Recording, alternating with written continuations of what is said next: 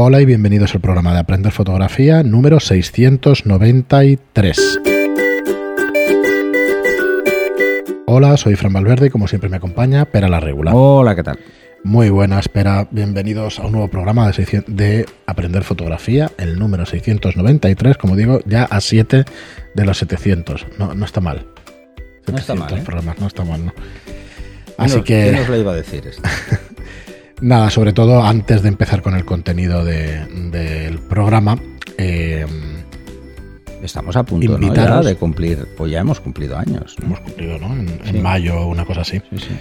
Bueno, invitaros a entrar en la página aprenderfotografía.online y en estudiolightroom.es, donde tenemos nuestros cursos de fotografía, donde podéis aprender la fotografía o recordar conceptos de la manera más fácil y más rápida. Aparte de este podcast, claro, que tratamos muchas cosas, yo creo que interesantes para el que está empezando, para el que quiere refrescar, para entretenerse con la fotografía, para tener más ganas de, de hacer fotografía. Sí, que ahora ya nos dejan salir un poco, al menos. Sí, sí, sí. Así que, eh, bueno, acercaos a esas páginas, un- es una suscripción de 10 euros al mes y es un contenido interesantísimo. Son 46 cursos de fotografía de una duración media de 3 horas cada uno, pues tenéis muchas horas de fotografía. Podéis estar, creo que 6 o 7 días seguidos, 24 horas, viendo, Sí.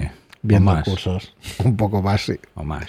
Bueno, hoy vamos a tratar un tema también que lo hablaba con Pera antes fuera, fuera del, del programa y que a mí yo creo que es una de las cosas que más me ha costado entender de, de la fotografía porque no es nada intuitivo y, y no es sencillo tampoco de explicar, pero bueno, por suerte tenemos, tenemos a Pera con nosotros. Bueno, Para mí es el, el rango dinámico, eh, cómo convertimos o cómo ve nuestra, nuestra vista, la, la vista humana, cómo ve la cámara y cómo trasladamos eso tanto a una a otro pantalla. dispositivo, ¿no? Correcto, tanto a una, pasta- a una pantalla como a un papel, ¿no?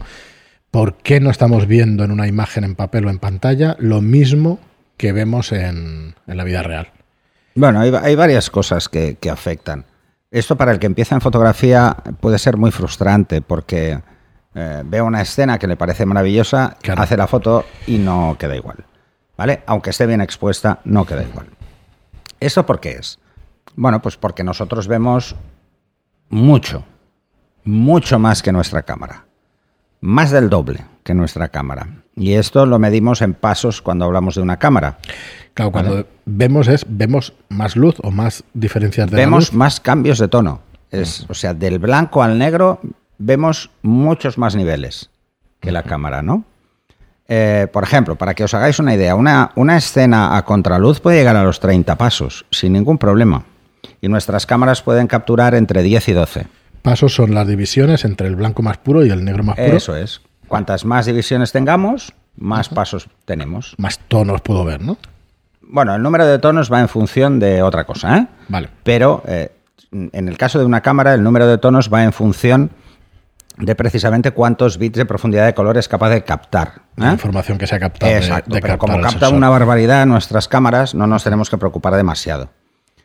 Eh, por eso, ¿eh? porque a partir de 16 millones de colores, olvidaros porque Claro, no humana los vemos. La vista humana no ve tanto, tantos colores. Y los hombres vemos menos, ¿no? O sea, las cámaras ven más colores que los humanos.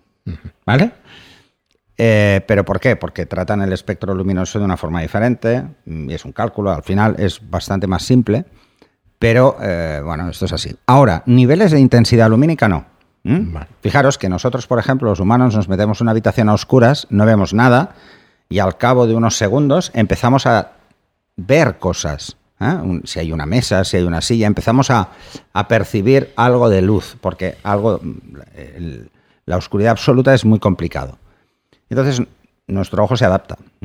El de una cámara no funciona igual, nosotros tampoco vemos ruido, vemos mal, pero no vemos ruido, por ejemplo, no, no hay ruido por una exposición muy larga. Eh, Y la diferencia es eso.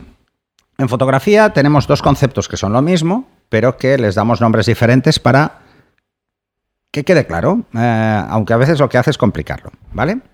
Cuando hablamos de una escena y hablamos del número de pasos de luz que tiene la escena, hablamos de contraste. ¿eh? Pues mira, aquí tenemos tantos pasos de contraste. Quiere decir que del blanco al negro eh, hay tanta información, ¿vale? Sí, y luego eh, que tengamos claro que cada paso es el doble, El doble o o la, mitad, mitad. de luz. Siempre. Yo es que Siempre. no- eso no me canso de repetirlo porque es otra de las cosas que a mí no. ¿Qué es esto de un paso y paso? Bueno, pues es una forma de calcularlo que puede despistar bastante, pero que ah, en definitiva es sencillo. ¿eh? Sí, sí, sí. Entonces, cada vez que hablamos de un paso, hablamos del doble de luz. O la mitad, en función de si nos vamos a luces o nos vamos a sombras. O a negro, ¿eh? entre negro y el blanco. Entonces, en una escena hablamos de contraste, pero cuando hablamos de un dispositivo, cuando hablamos de un sensor, hablamos de rango dinámico. Cuando hablamos de un monitor, hablamos de rango dinámico. Aunque también se habla de contraste. Y veréis algo muy curioso que tiene algunos monitores que os pone contraste 1, 2 puntos, 20.000. Bueno, pues si cogéis ese 20.000 y lo vais dividiendo por la mitad, el número de divisiones que os dé es el número de pasos que es capaz de, de plasmar. ¿eh? Normalmente exageran, ¿eh? pero bueno, eso es otro tema. ¿Vale? Bueno, lo miden de otra manera, ¿no? Sí, no debería. Exageran. Bueno, sí, sí. está claro, está claro. ¿Vale? Entonces, por ejemplo, ¿un monitor es capaz de ver lo mismo que podría ver un humano? Eh, no. De entrada, os digo que no. Estos lo veréis, mm, monitores mm, fantásticos o televisiones que ahora salen 5K, 8K y todos los K que queráis. Y, os, y bueno, mm, sí que tienen una reproducción del color brillante, muy interesante, pero incluso una resolución, no vemos los puntos, o sea, es algo impresionante, pero no tienen tanto contraste como el ojo humano. ¿eh? ¿Pero por qué? Aunque lo tuvieran, el problema es que las cámaras no. Las cámaras con las que se ha filmado ese vídeo o se ha hecho esa foto no tienen tanto eh, rango dinámico como eh, lo que somos capaces de ver. Y claro, cada dispositivo es diferente. Si lo que queremos es imprimir, pues estamos hablando de un máximo de unos ocho pasos. Incluso en papeles ultra mega profesionales mm, ganamos un paso como mucho. Eh, y a unos costes altísimos, ¿eh? para que os hagáis una idea también. ¿Eso qué quiere decir? ¿Que, que esto es malo? ¿Que esto es bueno? No, esto ha evolucionado una barbaridad. Ahora las cámaras fotográficas, pues la más sencilla ya está entre los 10 y 12 pasos y en químico no se podía pasar de 8. Eh, esto es así. ¿eh? Eh, ha cambiado mucho y os vais a encontrar cámaras de 14 pasos. Pero ¿cuánto le falta? Bueno, pues el ojo humano pasa de 30, o sea que le queda.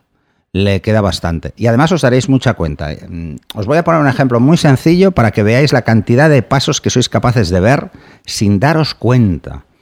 Cogéis vuestra cámara, os metéis en una habitación eh, que tenga una luz ambiente, normal y corriente, y que tenga una ventana y que se vea el exterior donde le da el sol. Si os fijáis, miráis vosotros, veis el interior bien y veis el exterior bien. No veis una diferencia brutal de contraste. ¿eh? Sabéis que hay contraste, pero vuestro ojo se está adaptando en función de dónde miráis. ¿Vale? Y por eso no nos damos cuenta. Pero si yo miro algo que está dentro, mi pupila se dilata. Y si miro algo que está fuera, se contrae ligeramente. Eso duele ligeramente o notas ligeramente el cambio. de- de Puedes hecho, notarlo, pero por miras. ejemplo, donde estamos ahora no Sí, se por nota. eso lo digo, porque lo no se nota porque es un día nublado. Y entonces cogéis la cámara, exponéis bien adentro o fuera, hacéis una foto y os daréis cuenta que la- si habéis expuesto dentro, la zona de dentro está bien, pero la de fuera está quemada. Y si exponéis afuera, os daréis cuenta que la zona de fuera está perfecta, pero la zona de dentro está oscura. Correcto. Ese es vuestro límite. Esto no lo vais a poder parar. Claro, ¿no? si entiendes eso, un segundo, pero si entiendes eso, te das cuenta de que hay que buscar el momento ideal de la iluminación fuera para que sea lo más parecido a la dentro o para que entre dentro O utilizar del rango dinámico o utilizar otros mecanismos que Eh, rellenar luces dentro. Exacto. Entonces, eh, ¿qué usamos en fotografía? Pues, por ejemplo, si lo que queremos es igualar una zona que tiene mucha luz con una que tiene poca luz, pues lo que hacemos es utilizar un flash, en ese caso en el interior, o, un- o cualquier luz lo suficientemente intensa como para que se iguale la luz exterior, y entonces no hay diferencia, veríamos como el ojo humano. ¿Pero esto qué quiere decir? ¿Que hemos conseguido que nuestra cámara vea todo el contraste? No. Lo que hemos hecho ha sido reducir el contraste de la escena. O sea, necesitar menos pasos de rango dinámico para hacer la foto. Los que tiene mi cámara, o menos incluso, ¿eh? Una escena normal, para que os hagáis una idea, una escena normal quiere decir tengo el sol a mi espalda, que es lo que nos enseñaban a todos en fotografía con el químico, es pon el sol a tu espalda, que entonces no hay problema. Si tenemos el sol a la espalda, tenemos un máximo de entre 8 a 10 pasos, no hay más, es imposible. Eh, tendríamos unos ocho pasos. Entonces, eso entra en cualquier cámara. Fijaros que ahí nunca tenéis un problema. ¿Por qué? Porque no hay contraste. Hay muy poco contraste en esa escena porque no hay sombras. El sol, al tenerlo a la espalda, todo lo que yo veo y lo que ve mi cámara recibe luz. No hay sombra. Pero entonces alguien dirá, hombre, pero si hay un árbol, el árbol proyecta sombra, ahí hay sombra. Ya no es una escena normal. Pero ese es el caso en el que te vas dos pasos más. Entonces tienes dos pasos más, que es, pasas de, esos ocho pasos, pasarías a diez, porque la sombra no está más lejos de dos pasos, ¿vale? Esa es otra. Entonces, también, esas cosas, decir que esa diferencia de contraste hace la fotografía quizá más interesante. Depende de lo que busques, ¿eh? Pero si hay una ligera sombra que no es tan fácil como estamos diciendo. Eh, a ver, es mucho mejor una escena más contrastada que menos contrastada. Porque una escena no contrastada no tenemos ni el efecto de esa tridimensionalidad de la escena. Es todo muy plano. ¿Eh? Pensar que la luz, cuando da directamente en un motivo, hay una cosa muy buena y es que el color se reproduce de forma muy fiel y por ejemplo, si el sol está ladeado, lo que ganamos es contraste. Y el color ya no es tan real, o sea, no es tan fiel porque aparecen las sombras que lo que hacen es ensuciar el color. Es así de tonto. Si hay un rojo que le da la sombra, lo veréis granate. Es que no hay, no hay, no es complicado entender esto, pero a veces cuesta un poco, ¿no? O aunque no sea sombra, eh, es por el índice en el que refleja esa luz. Mm, una cosa es que refleje en línea recta y otra es que se vaya fuera de lo que capta mi cámara, que mi cámara lo que capta es la luz que reflejan las cosas. Entonces, eh, bueno, esos conceptos a veces pueden costar más y ya los hablaremos, las diferencias entre la luz reflejada y luz incidida. Que eso es otro tema que podemos hablar. Pero, de cara al contraste de la escena, pensar eso, pues esa foto no es difícil, esa es la más fácil de todas. Esa es la que nos decían en químico cuando empezábamos, ¿no? Oye, haz esto que esto no falla. ¿eh? Y incluso en los libros que había, en los manuales de fotografía que venían con la cámara, eh, o los que te comprabas de, de, fotografía básica, que yo era un crío, pues lo primero que te decían, el sol a tu espalda. Sí, fijaos, si queremos una foto de estudio en un ciclorama donde queremos todo bien expuesto, por ejemplo, para situaciones con niños, que sabes que se van a mover por todo el ciclorama, pues tú te pones un octalejos y haces el comportamiento de la luz del sol con el sol detrás tuyo. Haces la fotografía y no tienes ese no tienes esas dificultades. si coges una fuente de luz muy grande, es muy blanda y por lo tanto las sombras que se pueden proyectar son muy pequeñas. La luz del sol es muy dura, pero como está muy lejos, su caída es cero, no hay caída de luz.